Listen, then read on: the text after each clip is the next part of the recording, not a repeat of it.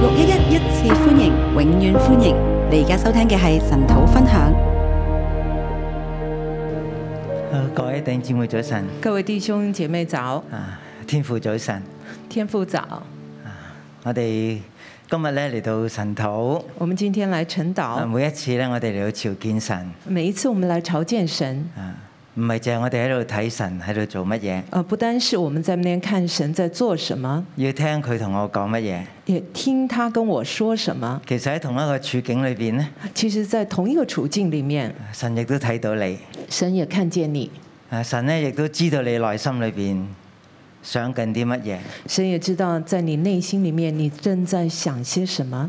啊好似以賽亞嚟到聖殿咧，就好像以賽亞來到哇！聖忽殿，然之間，即係成個殿喺度震動嘅時候咧。然後忽然之間，整個聖殿在震動的時候呢佢，見到以色列嘅大軍耶和華他就見到了以色列的大軍耶和華，啊，高高坐喺個寶座上邊高高的坐在寶座上。啊，但係唔單止佢見到神坐喺個寶座上邊，他不单是看見神坐在寶座啊上，神顯露出以賽亞裏邊嘅心意神已經露出了以賽亞裡面的啊，心顯露意。出嚟一個係咩嘅心意呢？他顯露了是一個怎麼樣的心意原呢？來一個嘴唇不潔嘅人，原來是一個嘴唇不潔的人，佢立刻有一個嘅反應。他立刻有一個反佢話應。神啊，我係一個嘴唇不潔嘅人，他說住神啊喺嘴唇不潔嘅民中。我是一個嘴唇不潔的人，住在嘴唇不潔的民佢好中。似嚟觀看神，他好像來觀看神，但係其實佢嘅內心就被顯露出嚟。其實他的內心就佢係被一個顯點露樣嘅出人來。呢？神係知道嘅他。是一個怎麼樣的人呢？啊神知點道解。佢會忽然之間感覺到自己嘴唇不潔呢？為什麼他忽然覺得他自己嘴啊呢個唇不完潔全？肯定係聖靈嘅工作，啊這完全肯定是啊唔係聖靈我哋的一工種作嘅自我反思，不是一個自我的反思，或者係自我認識，或是自就係我聖認靈識，嗰種忽然之間嘅觸動呢。而是聖靈忽然之間的觸動。啊，以賽亞睇到啲佢唔應該睇嘅嘢，以賽亞就看到了一些他不應該看見的事，佢唔能夠講他不嗰能啲說佢本來講唔出嘅説他話。本來說不出佢來睇的到話自。己生命原來係閉塞㗎，他看見原來他佢嚟的到生命朝是閉塞見的，至聖嘅耶和華他呢，來朝見至聖的耶和華，佢同埋我哋一樣呢。他和我們一樣。其實一件好脆弱，同埋咧好多不可預知嘅事情會其實發生嘅情景。呃，是一個呢很脆弱、一些不可預見的事情發生的情景。誒個意思即係好 vulnerable，vulnerable 這個意思呢，就是很啊就係係咪脆弱啊？很脆弱。係啦，誒、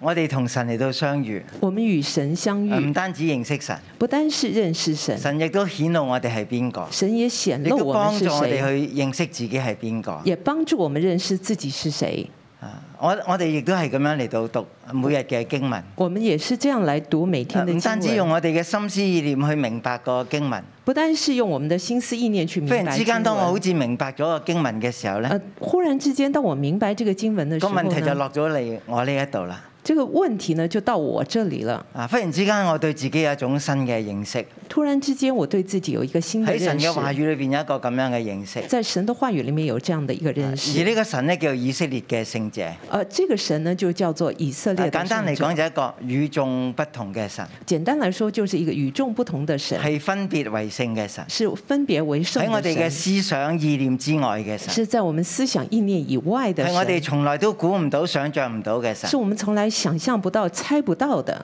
啊！我哋好似認識佢，我們好像認識他，但係其實呢，從我哋所認識嘅，我哋先知道我哋有好多我哋唔認識佢。從我們知、我們認識的，我們才知道我們有很多是不認識的。啊每次讀經咧，其實我哋都係呢個嘅過程。每一次讀經，我們都在這樣的一個過面程對裡呢位以面。色列嘅聖者我，們對這位以色列的聖者，譬如我哋好似今日嘅經文就咧，好像今天的經文，本來就係一場亞述同埋非利士人嘅戰事，本來是一場亞述和非利士人的戰事，但係神咧從來冇評論呢件戰事。但是神從來沒有評論這件戰事。你有冇見到啊？你有沒有看到？個經文冇講到經文沒㗎。有說到，神睇唔睇到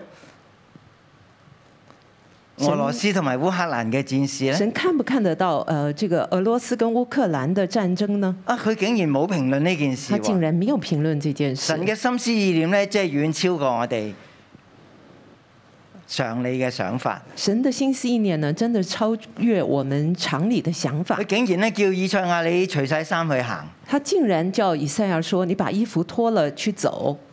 你要顯露出以色列人或者係埃及古實人嗰種嘅羞恥，”你要显露这个以色列人或者是埃及古时人他们的羞耻，你要顯露出嗰啲咁樣嚟到倚靠埃及同埋古實人嘅嗰種嘅羞恥。你要来呃显露呢那些埃他们去倚靠埃及或者古时人的那些人的那样子的一个羞耻，呢種倚靠世上嘅勢力、人嘅勢力嗰種嘅羞恥，那种呢倚靠世界呃势力的这样子的人的一个羞神忽耻。然之間咧，讓以賽亞睇到一個新，用一個新嘅角度去了解一個事情。神呢突然就让以赛亚用一个新的角度去看事情。啊！神咧唔係叫以賽亞你你坐喺一個你好誒安舒嘅街邊嘅餐廳飲杯嘢啦。啊，咁他不是樣叫以赛亚坐在一个很舒适的餐厅的脚边呢，来喝杯东西，啊！然後咧，我有感動嚟，你就去發放一個啊而是信息说我啦。有感动，你就要去发放一个信息神。直情係要以以賽亞走入呢個信息當中，嗯、神呢根本就是要以赛亚走进这个信息当要佢中，自己親自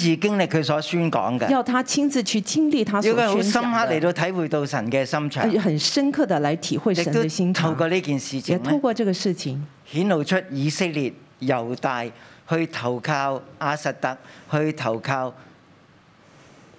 埃及嗰種嘅無知同埋膚淺。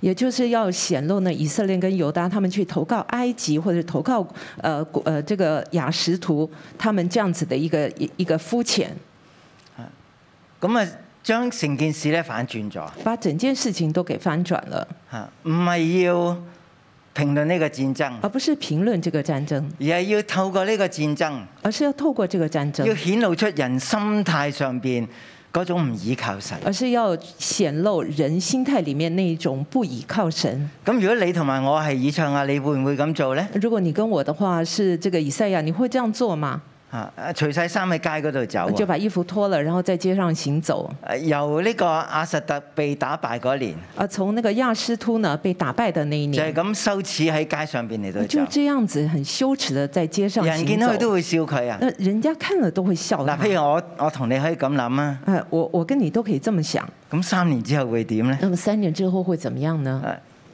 話點樣做人呢？那我怎么做人呢？點樣面對江親父老呢？鄉我怎親么父老我呢？怎么样去面对我的鄉親父老啊？啊呢啲全部以唱啊都要壓上佢，呃，这些呢都是呃以赛亚他要压上去的，喺佢完全不可知嘅，他完全不可预知，啊佢只係做神嘅仆人。他只是做神的仆啊神喺人。呢段時間咁樣吩咐佢，神在这段时间怎么样吩咐他，佢就咁樣嚟到做。他就要这么做。點解要咁做話？为什么要这么做呢？顯露出人錯誤嘅心態。就是要显露人错误的心态。顯露出人一直不知道卻係錯誤嘅心態。神呢，呃，就是要显露人呢，呃，一直来他自己不知道的那一种错误的心态，就喺一個戰事當中，就在一个战事顯露当出中人嗰種錯誤嘅来意求。显露了人心中错误的心态。好，我哋嚟到睇呃誒幾張嘅 PowerPoint 我。们来看几张的 PPT。其實咧，十八誒十九二十三章嘅經文咧，而呃十九、二十、二十一三章的经文呃十呢，八十九二十十八、三十章九、二嘅經十文，三章的经文，其實都係講埃及其嘅。实都是讲埃及。第十八章係講古實，十八章讲果实，然後咧第二十章咧二十章呢係講菲力士嘅，啊讲菲利士，講亞實特嘅。讲亚斯突。有亞實特同埋古實嘅經文咧，从这个亚斯突和古时的经文，包包起咗中間埃及嘅經文。呃，就包住了这个中间埃及的经文。嗱，啊我哋咧有時即係覺得吓、我哋已經讀咗十十八章、十九章，你仲記唔記得講過啲乜嘢然話？后我们说啊，我们读了十八、十九章的经文，你还记不记得之前说了什么呢？原來十八同埋二十章係頭同埋尾，好似三文治咁咧夾住中間嘅啊，原来呢埃及㗎。十八跟二十章好像那个三文治头跟尾截住中间的埃及。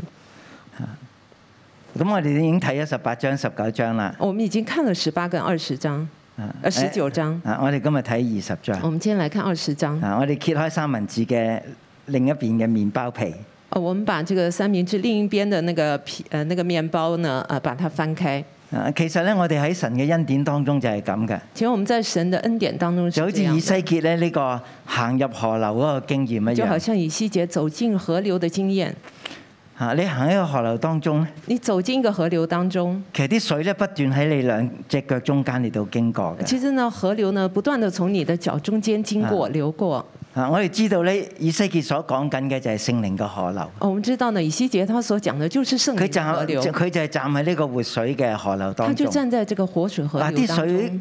神嘅恩典不斷喺佢嘅腳下經過。神的恩典呢，不斷的從他的腳中流過。啊，其實你係數唔到有幾多㗎。其實你沒有辦法數有多少，啊，你最重要就係知道你站喺呢個恩典當中。但最重要的就是你知道你站在這個恩典當啊中。你可能已經唔記得咗十九章、二十章啦。你可能已經不記得十九二十章，啊，但係你知道你今日仍然都係讀緊以賽亞嘅經文，但是你知道你今天仍然在讀這個以賽亞的我哋都係經文敞開我哋嘅心嚟到領受。我们就敞开我们的心來領受，啊，我哋仍然都喺呢個恩典我當們中，仍然在這個恩典而且當係越中，走越深而㗎。且越走越有深。啲你讀咗唔記得，有些你讀了你翻不轉記頭得再，睇你就會明白但。是翻轉頭來你再讀的話，你就會明啊白。其實幾年前我哋都讀過以賽亞其實幾書，年前我們也讀過以賽亞啊書，唔緊要啊，沒關係，好似好陌生啊。好像很陌我生哋啊。今次讀又再熟悉多我們今啲，天讀我的時候相信下又次覺你得再更讀加嘅時的熟悉。候，你又會再認識多下一次啲。的話，你又會認識更多。啊，誒，總之我哋今日喺二十章，總之呢，我們今天來到二十啊章，關於埃及嘅經文，就是關於埃及的應經該話係文。關於猶大錯誤地仰望埃及嘅經應文。該說是猶大錯誤的仰望埃及的經文。咁其實有冇啲我哋未讀過嘅嘢呃呢是不是有一些是我們沒有讀過的其實呢？我哋一路都知道神同猶大講，我其實我們一直都知道神在唔跟好去猶靠埃大及說：“你不要去倚靠埃及。佢睇上嚟好似高大嘅蘆”它葦，看起來好像高大的蘆葦，但係一截就斷㗎但是啦。一折就斷。你唔好走去找住呢啲嘅蘆你葦。不要走過去抓住這些喺蘆當呢葦。啲國家危難裏當邊，這些國家在危難裡佢係面，同你一樣咁脆弱它㗎。和你一樣的脆弱。你唔好睇佢兵多馬多你，不要看它兵你多唔好睇馬佢多聲勢浩大你不。要看它聲勢當耶浩和大。華要成就佢作為嘅時候，當耶和華說要成就他作為的時候，埃及一樣係咁不堪一擊。埃及也是這樣的不堪一擊。啊而家神就係要用雅術，現在神就要來使用亞述，佢要翻轉大地，他要翻轉大亦地，都包括佢要翻轉你所依靠嘅埃及，也包括了他要翻轉你所倚靠的埃及，佢亦都要翻轉你所依靠嘅素常依靠嘅勢力，他也要來翻轉你素常倚靠的勢力，佢要翻轉我哋呢種對世界一種錯誤嘅觀他要念。來翻轉我們對世界那個錯誤的觀佢念。要我哋翻翻去以以賽亞書第六章，他要我們回到以賽亞書第六只有耶章，和華係聖只者，有耶和華是聖只有者，耶和華係可靠只嘅，有耶和華是可靠的，任何地上嘅勢力任何地上的勢力都會被埃亞述嚟到反轉。都會被亞述翻轉。啊，我哋繼續睇落我們繼續看下去，去。啊，咁我哋睇過古實啦。我們來看古時，啊，咁喺猶大同埋古實中間呢，呃，在猶大跟古時之中中啊耶間，路撒冷同古實中間在耶路撒冷跟古有時好中多外間交嘅往來。有很多外外交的往來。啊，神話你唔好依靠佢，神說：你不要依靠他，啊，唔好依靠古實人，不要依靠古時啊，人，你唔好睇佢呢啲皮膚。誒立立令光到發黑咁樣，黑到發光咁樣，啊你不要看他的皮膚呢，呃，真的黑到發光。啊以為佢係勇武不可抵抗，你以為他是勇武的不可抵抗，啊其實咧佢都係不堪一擊。其實他也是不堪一擊。跟住我哋落去，啊，跟着我們來看下面，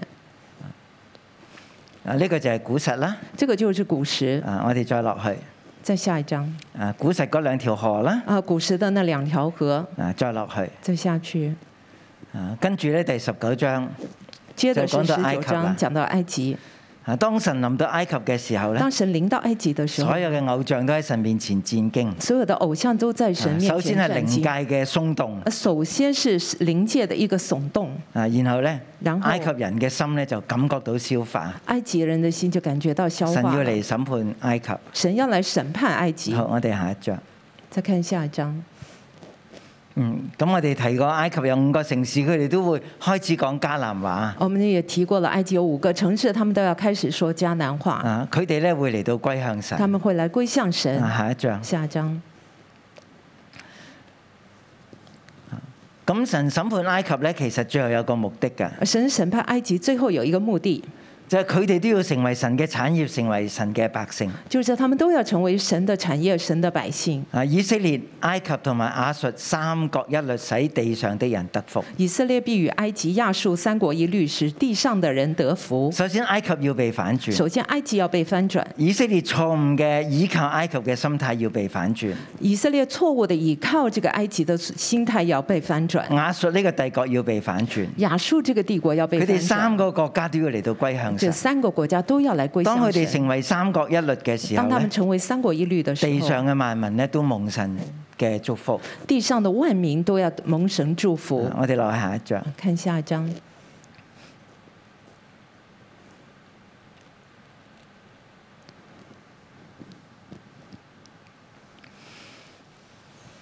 好啦，就係嚟到我哋今日嘅經文，誒、好，现在来到今天的經文，以賽亞書第二十章。以赛亚书二十章呢。個提到以賽亞佢要赤腳行走三年，这个地方提到以赛亚要赤脚赤赤脚行走三年，啊嚟到論古實同埋埃及嘅錯誤嘅啊仰望。来论这个古时跟埃及错误的仰望。嗱喺經文裏邊咧，亦都有提到七百一十五年呢，就係亞哈斯王崩的那年。呃，经文里面也提到七百一十五年亚哈斯王崩的那一年，啊，正如咧喺誒呃七三九年、正如这个七三七三二年、七三九年，七三九年，就係烏西亞王崩的那呃，就年。是乌西亚王崩的那一年。啊，咁咧就進入咗一個新時代。这样子呢，就进入一个新的而时亞代。哈斯王崩的那年，又進入一個新嘅年代让。亚哈斯王崩的那一年呢，又进入一个新的呢個新嘅年代。代就係希西家作猶太王，而这个年代呢，就是西西家做犹大王，啊喺七百一十五年到六百八十七嗯在年，主前七一五到六八七年，啊希西家作猶大王。西西家做犹大王。咁你睇下佢做咗王兩年啫，你看他做王只是两年，神呢就透過亞述王撒爾根嚟到攻取亞實特，那神呢就透过这个亚述王萨尔根呢来攻取了亚斯图。啊發生喺七百一十三这年。发生在这个主前的七一三年，咁亦都有人講過呢，可能係七百一十一年。啊、也有人说可能是七百一十一年。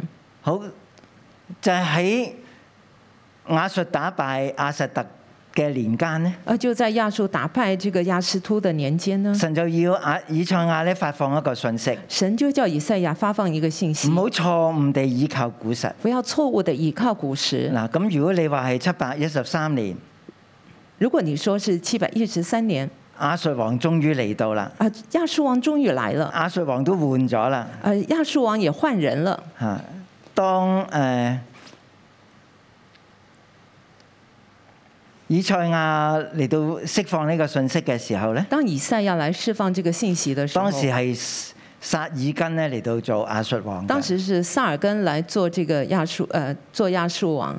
啊，十五年之後咧，十五年之后，啊亞述嘅王咧就係西乃基立，亚述的王呢是西乃基利，佢終於嚟到耶路撒冷圍困希西家，啊，他终于来到了这个耶路撒冷，围困这个西西家。即係神咧用咗十三年或者係十年嘅時間嚟到預備希西家，神呢用了十三或者是十年的时间来预备西西家，啊面對亞述嘅壓力，面对亚述的压力，你係無能為力你是㗎，无能为力你的。唔好依靠埃及，你不要依靠埃你唔好及，依靠古實，不要依靠而亞述王，佢終於係會嚟到㗎，呃，亚述佢王一他定终會于圍会困来你到㗎，，他一定会来围困。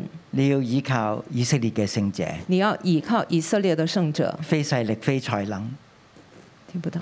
非勢力非哦才非势能。力非才能，啊，唔好依靠世上嘅權勢。不要依靠世上的权势好，。我哋落下一章。我们看下一嗱，因章，為今日經文只係得六節啊，好短啊，所以我哋可以花多啲時間。因为今天的经文很短，只有六节，我们可以花多一点时啊，间。七百一十三年，七百一十啊三年，撒爾根打發他爾探萨尔根打发塔尔探啊，去到亞實特嗰一年去到这个雅斯突的那一年，啊，咁他爾探就攻打亞實特，將城攻取。塔尔探呢就攻取了雅雅斯突，将城攻取。係啦，咁他爾探咧其實唔係個人名嚟㗎，呃，塔尔探不是一个人名係，一個好高嘅官階嚟㗎。而是一个很高的官你阶。可以話佢係戰地元帥啊。啊，你可以说他是战地元帅，佢就係統領亞述嘅軍隊咧嚟到攻打亞實特，他就是統領了这个亚述的軍队来攻打亚啊呢述個叫突。他騰，塔腾、係啦，他爾探塔尔探，啊，其實咧就係戰地嘅元帥，其實是戰地的元帥，佢就將亞實突嚟到攻取。他就攻取了亞實突。好我哋落下一章。我們看下一章。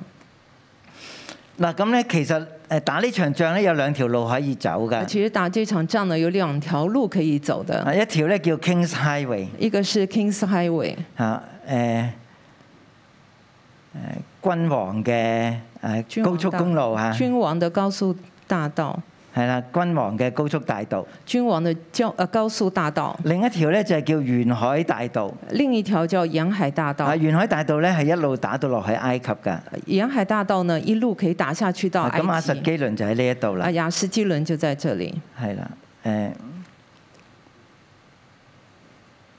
君王嘅大道，君王的大道，誒沿海嘅大道。沿海的大道其。實今日講嘅就係講緊沿海嘅大道，今天講的就是沿海的大道，就講到沿海嗰啲嘅城市，就講到沿海的城市，佢哋去仰望埃及。他們去仰望埃及。神話你唔好仰望佢。神說：“你不要仰好望我哋它睇下一我章。們看下一章。嗱，咁點解會係講到呢個沿海嘅大道呢？啊，为什么会講到這個沿海大道呢？點解特別強調係攻取亞實特呢？哦啊那、為什麼要特別強調攻取亞斯啊亞突實呢？特咧就喺呢一度啦。亞斯突在啊這呢裡，啲叫沿海一帶嘅這居個地民，方是沿沿海一帶的居其實民即，係菲力士地啦。其實就是菲利士地。啊，再南邊嘅就係亞實基倫啦，在南邊的就是亞斯基倫，啊，再南邊就係加薩啦。在南邊就是加就係今日沙。我哋經常聽到嘅加薩地帶、我加哦們今沙地帶，我們今天常常聽到這個加沙基地地帶，就係古代嘅菲力士人所住之地啦。哦，就是古代的菲利士人所住哦之地啊，方。上邊咧仲有以甲倫。上面是一個啊咁輪。點解佢哋要行呢條沿海嘅通道嚟到打耶路撒冷呢？為什麼他們要走這個沿海的大道來打耶路撒冷呢？啊，因為用呢、個嗯黃嘅大道呢，因為用這個王的大道呢，其實咧沿住呢個死海呢，啊呃，其實是沿着其死實係一海，個非常之低嘅啊水平線嚟㗎。而呃是處於一個非常低的水平線。啊誒，我唔記得咗死海咧係水平線以下幾多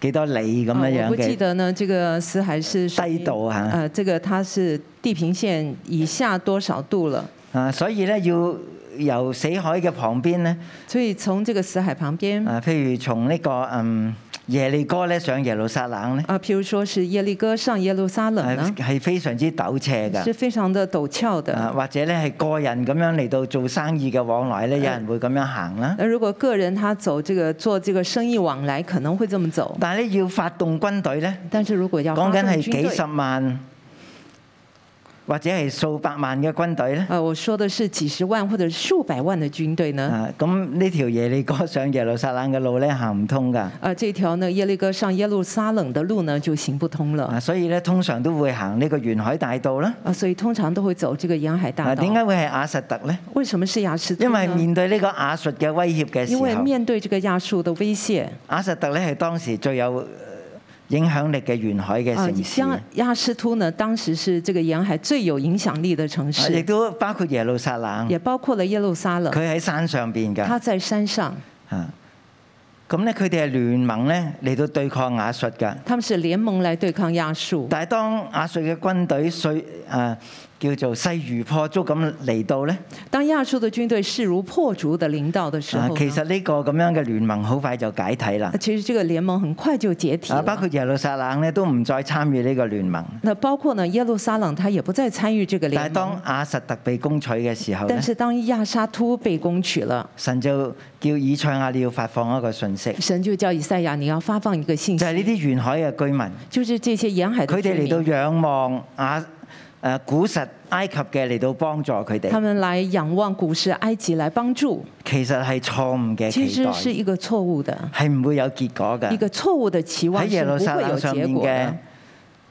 希西家王，而在耶路撒冷的西西家王，你要全心嚟到仰望你要神。全心來仰望神。好我哋落下一章。我們看下一章，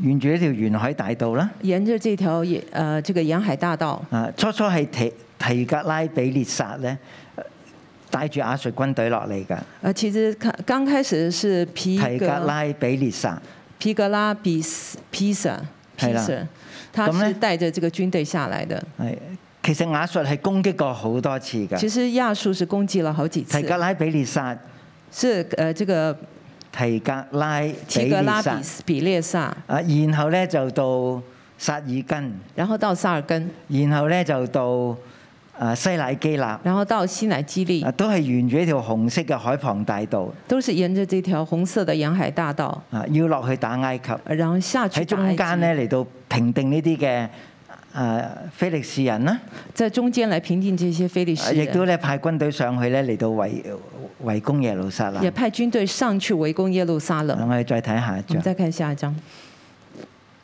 嗱，咁喺呢個希西家作王之後，其實佢做咗好多嘢㗎。西西家做王之後，其實他做了很多的事，啊，佢除咗外交政策咧，呃除了這些外交政策啊，佢亦都做咗好多防禦工事啦。他也做了很多的防御工事。啊，之前我哋提過咧，之前我馬們術提嘅過軍隊咧係幾次嘅嚟到誒攻取菲力士嘅城鎮啦。呃，亞述呢，他幾次他的軍隊來攻取這個非利士的城鎮，所以咧喺亞述啊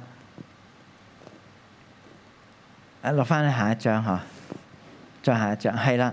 喺亞述咧，讓菲力士可以唞氣嘅時候咧，呃，亞述可以讓非利士透吐氣的時候呢，啊咁耶路撒冷上面嘅希西家咧，佢就落嚟攻取呢一個菲力士嘅平鎮，啊、這個西西家就下來攻取這個非利士的城鎮了，係啦，以至咧佢可以將佢嘅防禦嘅城市咧係向海旁嚟到誒、呃推展。可以讓他的防御城呃這些工程呢，能夠向這個海邊來推展。係啦，最低限度咧要得到呢啲城市，呃，最低限度他要得到這些城市然後，先可以威脅到耶路撒冷。然後才可以威脅這個耶路撒冷。咁而希西家咧，仲做咗啲乜嘢咧？那西西家還做了一些什佢麼開呢？通咗呢個希西家水道，他都開通了西西家水道就，令到咧被圍困嘅時候咧，啲水咧不致缺乏。就令到呢被圍被軍隊圍困的時候呢，這個水源不致匱乏。啊，仲有咧加強咗耶路撒冷嘅城牆嘅防衞。還有呢，加強了耶路撒冷城牆的防衛。其實我哋見到希西家都係嚴陣以待那嘅，我們就見到西西家其實是嚴陣以佢待，係生喺一個打仗嘅年代。他是生长于一個打仗的呢年代。個亞述帝國嘅擴張係沒有停止過嘅。亚述帝國的擴張呢是沒有停止過的，啊，佢做最好嘅準備，他做了最好的準佢備，同埃及嚟到結盟。他和埃及結啊！盟，佢收復菲利士一帶嘅地他方，收復了非利士一帶佢的地強化耶方，路撒冷嘅防禦，他強化了耶路撒冷的佢防亦都禦開。通咗一條新嘅水道，他也哦開通了一條新的水以至喺道，戰爭裏邊咧，佢哋能夠誒、呃、堅持到落去。以致在戰爭裡面他們可以堅持下去。好我我哋再落下一們再章。看下一章，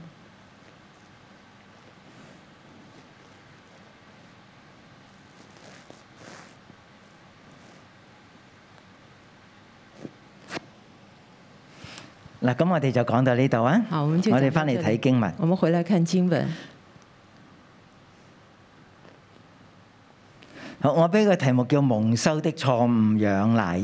我給他的題目是“蒙羞的錯誤仰賴啊，當我哋錯誤去投資、去仰賴別人嘅幫助嘅”。呃，時當你候，錯誤的去投資或者是仰賴別人的幫助的時唔候，單止你所仰賴嘅蒙羞。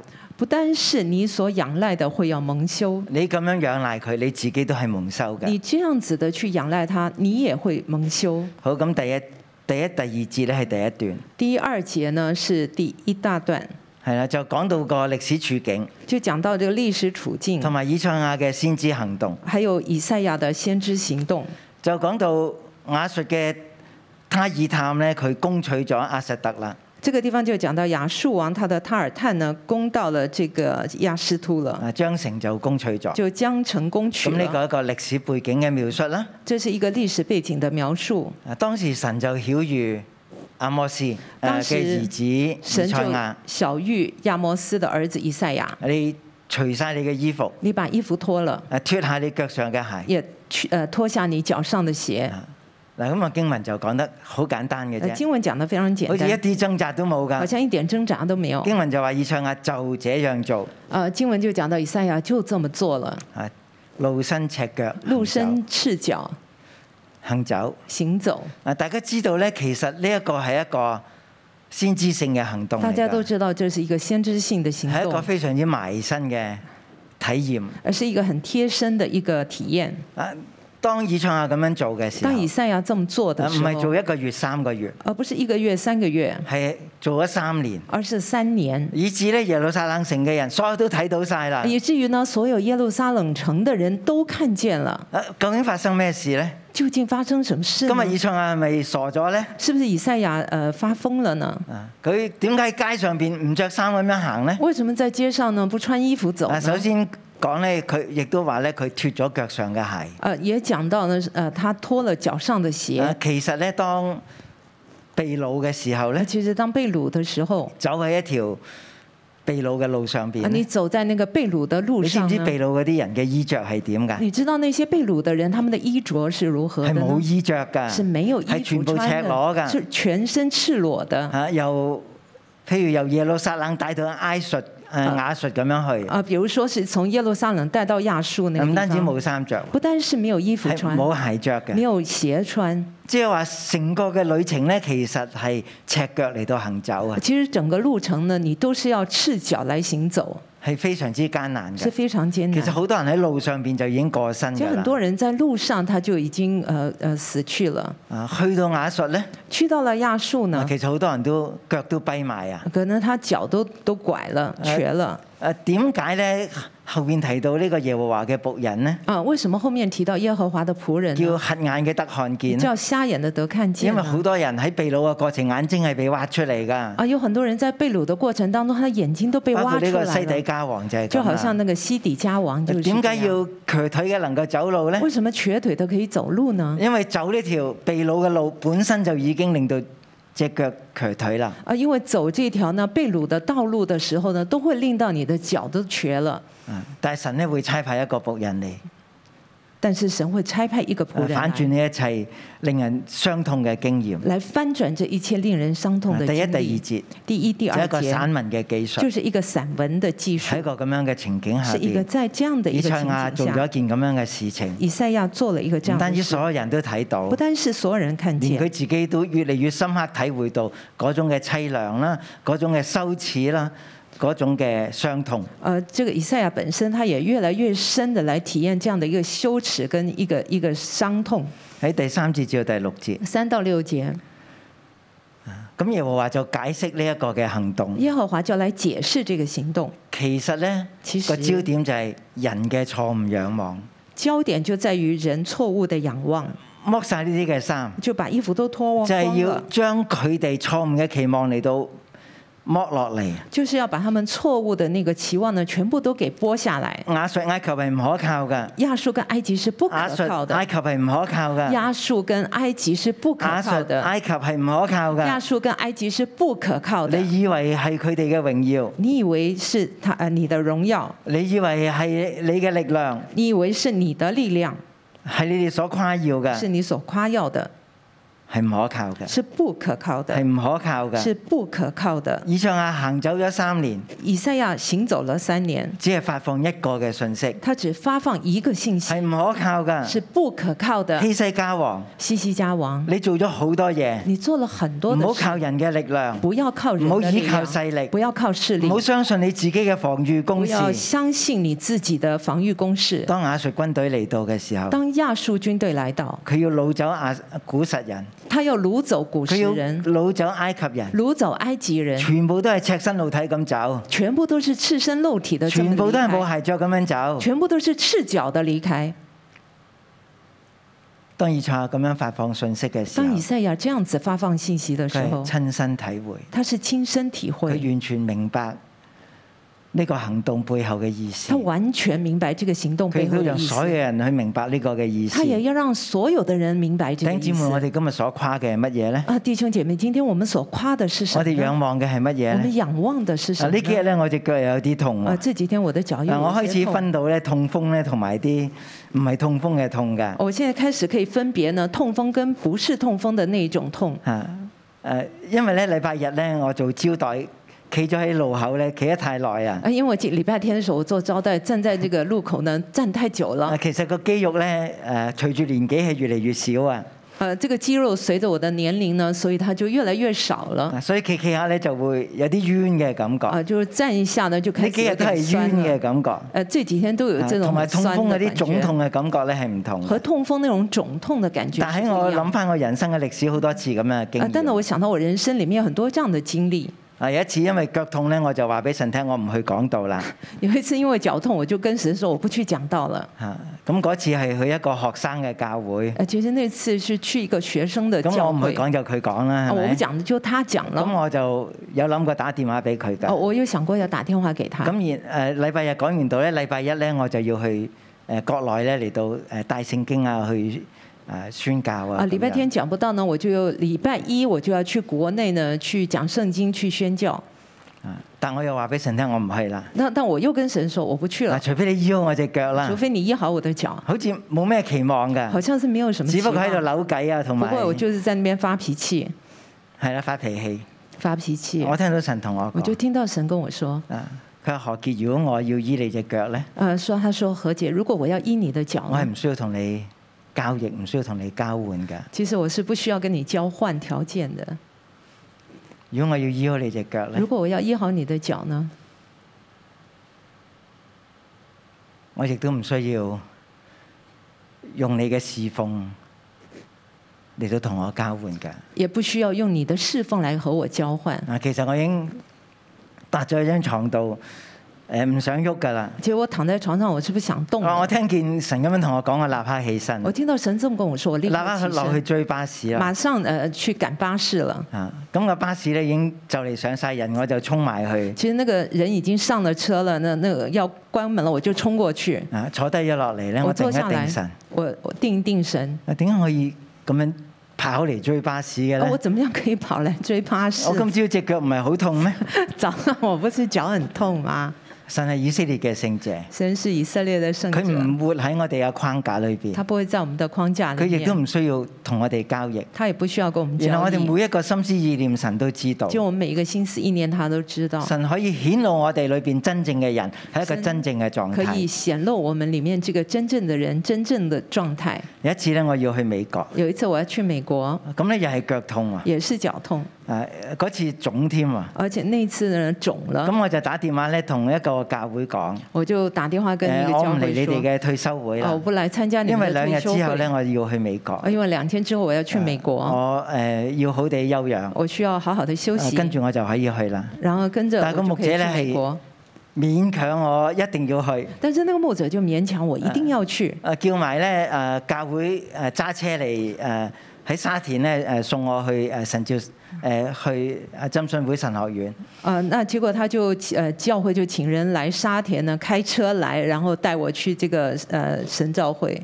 呃係誒浸信會在神呃學浸院呃浸信會的喺神喺學西院沙嗰邊嘅。在西沙那邊，啊，佢哋又請咗個醫生嚟喎。他們又請了一位醫生來，喺伊利沙伯醫院咧，就係做呢啲誒腳科手術嘅醫生，是伊麗莎白醫院裡面做腳科手呃就術喺呢的個醫退生。休嘅營地嗰度咧，同我嚟到做治就療。在這個退休營地裡咁我面就就幫我講咗做兩治日嘅療，退休，然後我就去了退休，啊，兩日嘅退休哦，，就去了兩天的退休，然後我就坐飛機，然後再坐飛機，好似咩事都冇好發像什生麼。事也沒有發生。神嘅醫治係咪好奇妙啊？神的醫治是不是很奇妙呢？即係我哋唔好用自己既定嘅想法，我們不要用自己既定的想法，誒認為神可以點樣做或者唔可以點而樣認做，為呢神呃可以怎麼做，不可以怎麼做，啊認為咧我可以靠乜嘢，我唔我我唔需要靠乜嘢。啊認為我可以靠什麼，或者我不其需實要喺我靠哋嘅什心麼。思意念裏邊咧。啊，在我們的心我思意念我哋有裡面問呢題嘅時候，我哋會有一列嘅名單，有啲我哋要覺得需要做嘅事啊，情當。事情發生的時候，我們就有一列一系列的名單出來，就指什麼事通做，常什麼神時係候不排到做最。深尾㗎，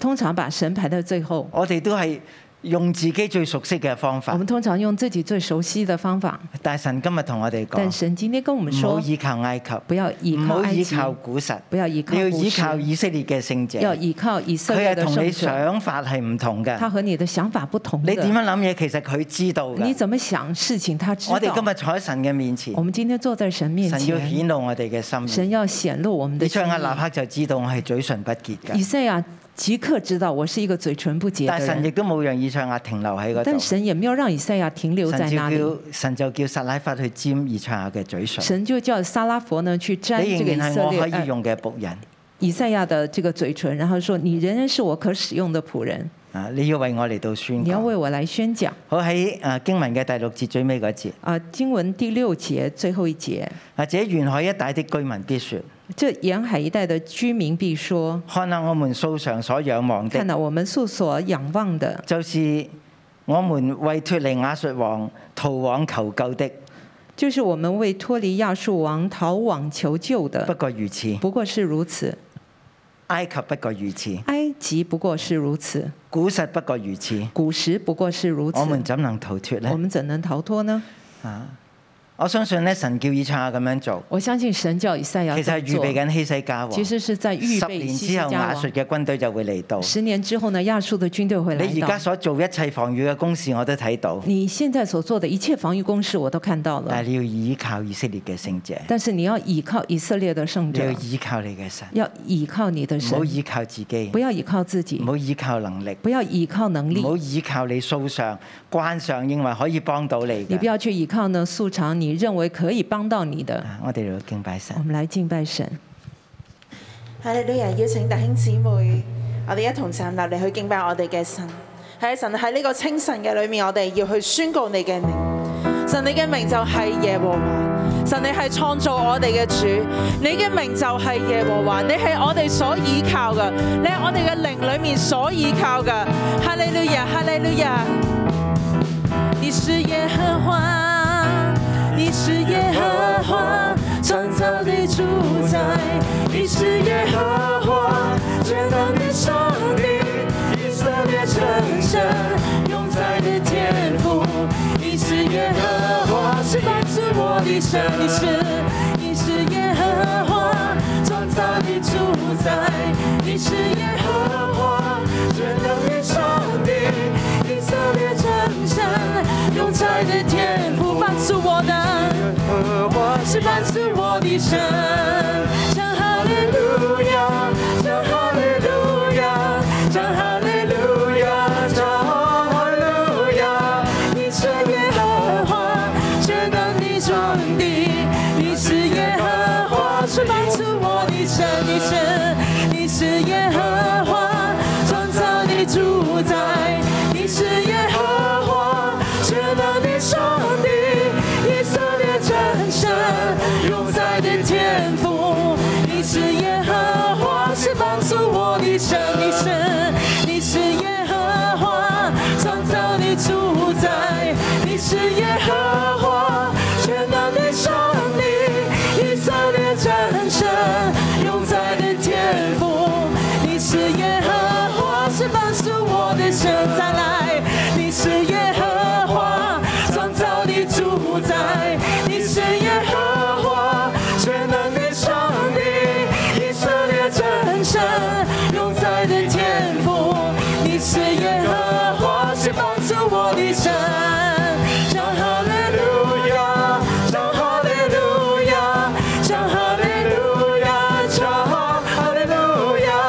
你是耶和华，全能的上帝，你是耶和华，是帮助我的神。唱哈利，唱哈利路亚，唱哈利路亚，唱哈利路亚，唱哈利路亚。你是耶和华，全能的上帝，你是耶和华，是你是我的神，你是你是耶和华，创造的主宰，你是耶和华，全能的上帝，以色列真神，永在的天赋，你是耶和华，是伴随我的神，唱哈利路亚，唱哈利路亚，唱哈利路亚，唱哈利路亚，唱哈利路亚，你是耶和华，全能的上帝，你是耶和华，是伴随我的神，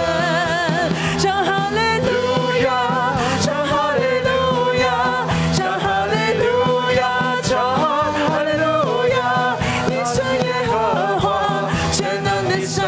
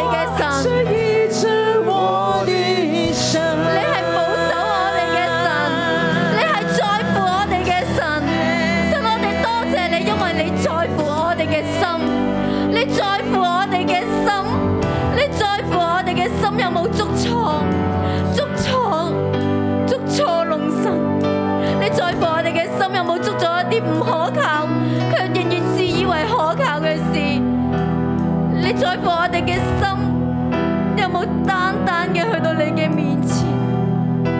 有何神像你啊？有何神像你咁在乎我哋每一個嘅心啊？所以主，我哋今日要為着你在乎我哋嘅心，去到稱重你，去到感謝你，唯有你係在乎我哋嘅神。主，我哋今日嚟到你嘅面前，唔止去到稱重你、感謝你，同樣我哋亦都收到透過以賽亞先知去到講埃及亞述係唔可靠嘅。我嘅心啊，今日我有冇捉住一啲唔可靠嘅事？但係我卻係以為可靠呢？我嘅心啊！今日我哋有冇捉住呢一啲錯誤，甚至我哋已經扭曲嘅心態，自己唔知呢？好冇呢刻，弟兄姊妹，我哋俾聖靈有啲安靜嘅時間，對我哋嘅心去到引導，對我哋嘅心去到光照與説話。今日係反轉嘅時間。係我哋嘅心要跟住神嘅時間，所以聖靈啊，我哋歡迎你對我哋嘅心說話。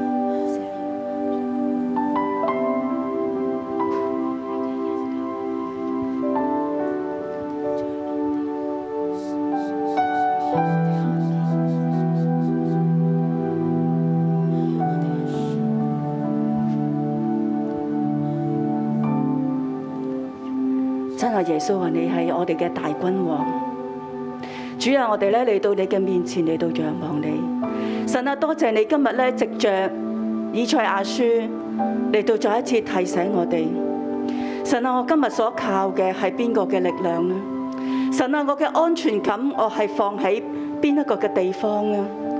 主啊，你再一次咧嚟到光照我。主啊，我求你咧喺度寬恕。神啊，我真係咧嚟到依靠人嘅力量。神啊，好多時候咧，我以為咧邊一個嘅權柄嚟到遮蓋我，嚟到保護我，勝過耶和華神你自己。神啊，我哋咧去到依靠人嘅力量，依靠有時我哋都係依靠，甚至可能依靠我哋嘅公司嘅老細、老闆，依靠我哋嘅權柄。神啊，呢一個咧係嗰種嘅倚靠咧，係係已經係過於倚靠耶和華神你。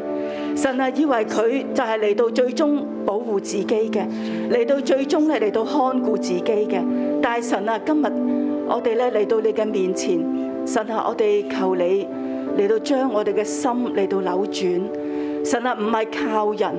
唔係靠邊個，而係我哋係單單嚟到靠耶和華神，你嚟到帶領我哋生命嘅前路，你係我哋唯一嘅拯救，你係我哋唯一嘅盼望，你係我哋唯一嘅幫助，勝過世界，勝過咧一切嘅一切嘅在上位。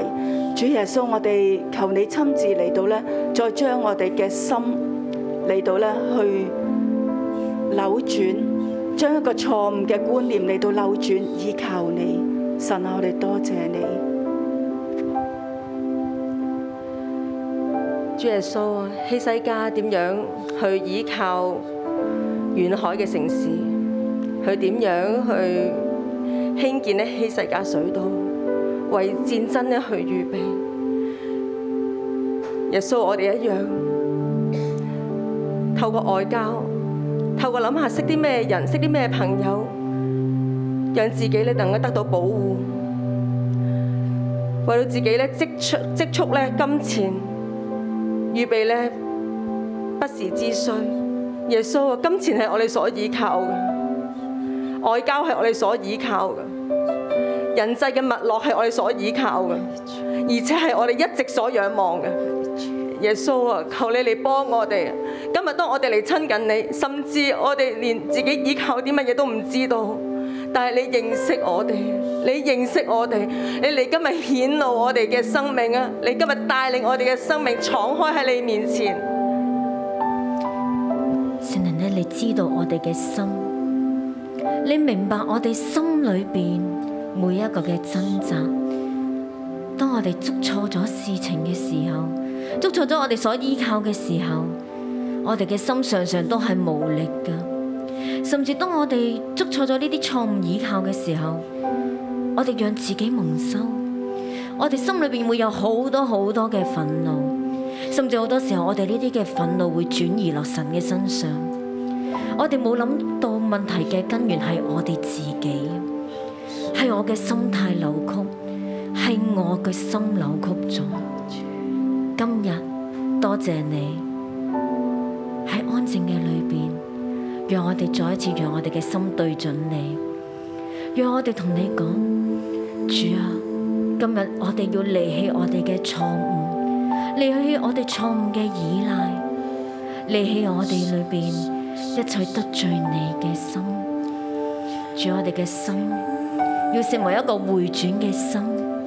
我哋嘅心要成為一個單單跟住神你嘅心，我嘅心要成為一個仰望神嘅心。主啊，我哋嚟到你嘅面前，我哋要回轉歸向你。弟兄姊妹，我邀請大家一齊與我做呢個認罪嘅禱告。親愛嘅天父爸爸，親愛嘅天父爸爸，我必須承認我靠外間嘅勢力，我必須承認我靠外間嘅勢力，我會靠權柄、靠人際關我係、會靠權柄、靠人際關係、靠我自己嘅能力、靠我自己嘅能力、靠金錢。靠金錢。我一路都有一好多既定嘅諗法。我一路都有好多既定嘅諗法，當你唔照住我呢個諗法做嘅時候，當你我就發照住脾氣，我嘅諗法去做嘅時候，我就發脾氣，我亦都會輕視咗你俾我嘅各樣權柄，要我做嘅事。我我亦都輕視咗你俾我嘅權柄各樣要我做嘅事，我唔懂得乜嘢信服，我唔懂得乜嘢係信服，我亦都係好多時候好以自己嘅意見作為最後嘅依歸。我好多時候都將自己嘅意見作為最後嘅依歸，求你饒恕我，求你饒恕我，我係叛逆嘅，我係叛逆嘅，我係不信嘅，我係不信嘅，我立志。我立志，我要離去呢一切干犯你嘅罪。我要離開呢一切干犯你嘅罪，我知道你嘅心意對我係好嘅，我知道你對我嘅心意係好嘅。我要緊緊嘅跟隨你。我要緊緊嘅跟隨你，求你賜你聖靈加我能力，求你賜我聖靈加我能力，讓我去順服，去跟隨你嘅心意。讓我順服去跟隨你嘅心意。多謝耶穌。多謝耶穌。我愿全心荣耀耶稣，放弃依靠我自己的骄傲。你的祝福我无法插足，靠你能力，我能胜过世界。而我不再看我所有成就，如同手中珍宝，一切奖项都不能够与你的恩典相比。耶稣基督，我的依靠，你的十字架是我永远的荣耀，生命每个气息都是属于你。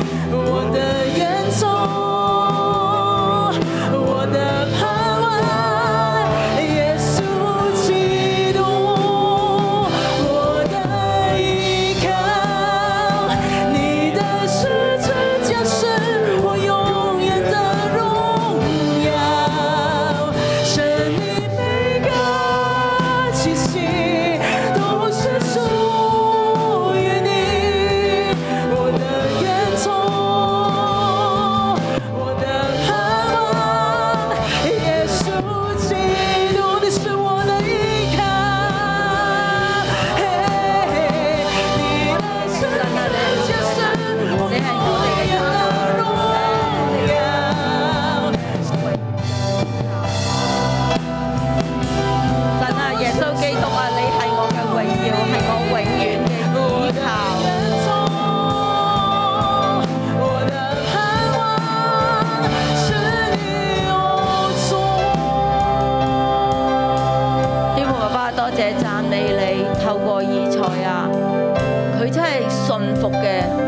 你，甚至於願意赤身露體、赤腳咁樣行走咗三年，就係、要讓以色列人知道佢哋唔可以錯於倚靠世人。大神啊，我哋有當中，無論係作神你嘅仆人，心裏邊話願意服侍你嘅，我哋嘅神學生，我哋嘅童工，甚至於心裏邊想服侍神嘅人。我哋有冇呢一種唔願意去準備好毫不保留嘅心呢？主啊，今日呢一個對我哋嚟講，實在係一個好大嘅提醒，讓我哋知道其實我哋心好有好多嘅保留。弟兄姊妹，而家有一刻鐘，讓我哋話俾神聽，我哋真係要去服侍神嘅時候，乜嘢嘢仍然係我哋捉住嘅，我哋好需要。今日被提醒嘅時候，要將呢一種我仍然保留，我仍然擔心，無論一個恐懼、經濟嘅恐懼，或者我哋未前前路，我哋會冇面，因為我要做某一啲工作係好艱辛嘅，會唔會怕俾人笑？呢啲怕一路為自己保留緊嘅金錢、子女關係。我哋唔願意去叫人哋嚟信耶穌，係咪會唔會亦都係因為我哋自己裏邊有好多保留，怕人哋點睇我哋，連承認自己做基督徒我都好有保留。弟兄姊妹，我相信神呢一刻，我會透過聖靈向你嘅心説話，我哋捉實保留啲乜嘢，你就去神講。神啊，我軟弱，但我願意交出嚟。我呢個仍然覺得有保留嘅地方，我要打開。你聖靈幫我，你就係咁樣用你自己聽到嘅聲音向天父爸爸講：我願意開放，讓你喺裏邊作工。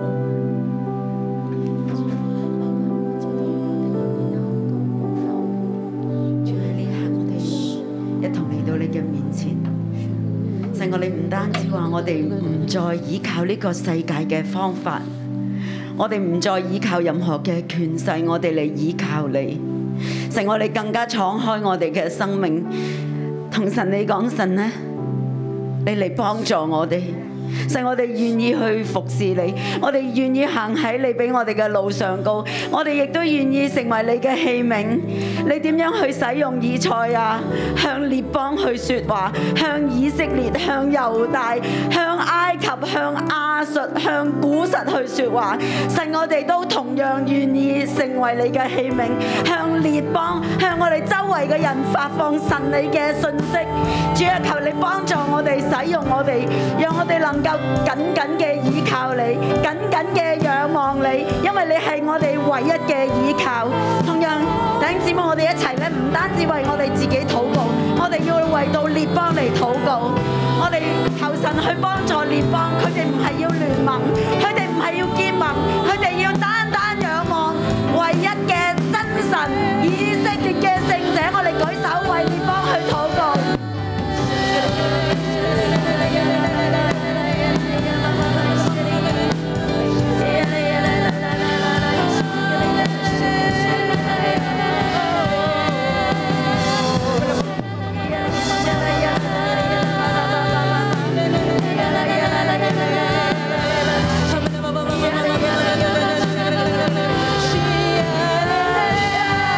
愿你，愿你年天能将，年天能将，将你彻底，将你万国万般。愿你年天能将，年天能将，全部全部。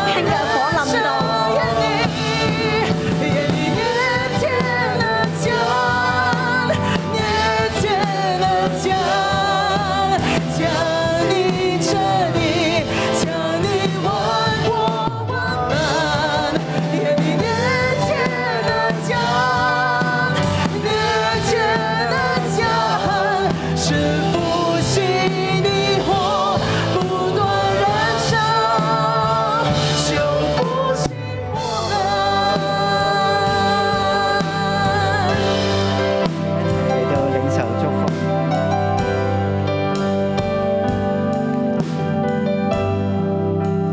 願咧以賽亞嘅恩膏臨到你。願你成為一個嘴唇清潔嘅人，經歷火炭嘅觸摸，你嘅嘴唇成為一個能夠傳福音嘅嘴唇。我又願咧聖靈繼續住喺我哋每個人嘅心裏邊。我哋咧裏邊好多嘢都硬咗太。好似一個唔能夠扭轉嘅輪盤。好多我哋所知嘅，我哋都扭轉唔到自己嘅方向。但我求聖靈嘅恩膏喺你嘅身上，好似 DW40 咁樣樣，令嗰啲生鏽嘅地方都潤滑。呢、個輪盤係可以隨意嘅讓聖靈帶住嚟到轉，或向左或向右，行喺神嘅道路當中。願神咧與你嚟到同在，祝福你。我有求神咧，將輕省嘅靈賜賜俾你，全心嘅嚟到投靠神。只有佢係聖者。願咧呢個經歷喺你嘅心裏邊係不斷更新，你每日都有新嘅睇見，你每日都有新嘅經驗。我哋活喺神嘅恩典當中，唔再行過往我哋所熟悉嘅路，走喺一條新嘅路上邊。神要與你同在，佢要咁樣嚟到帶領你，奉主嘅名祝福你，阿咩？好，我哋嘅神土到呢度，祝福大家。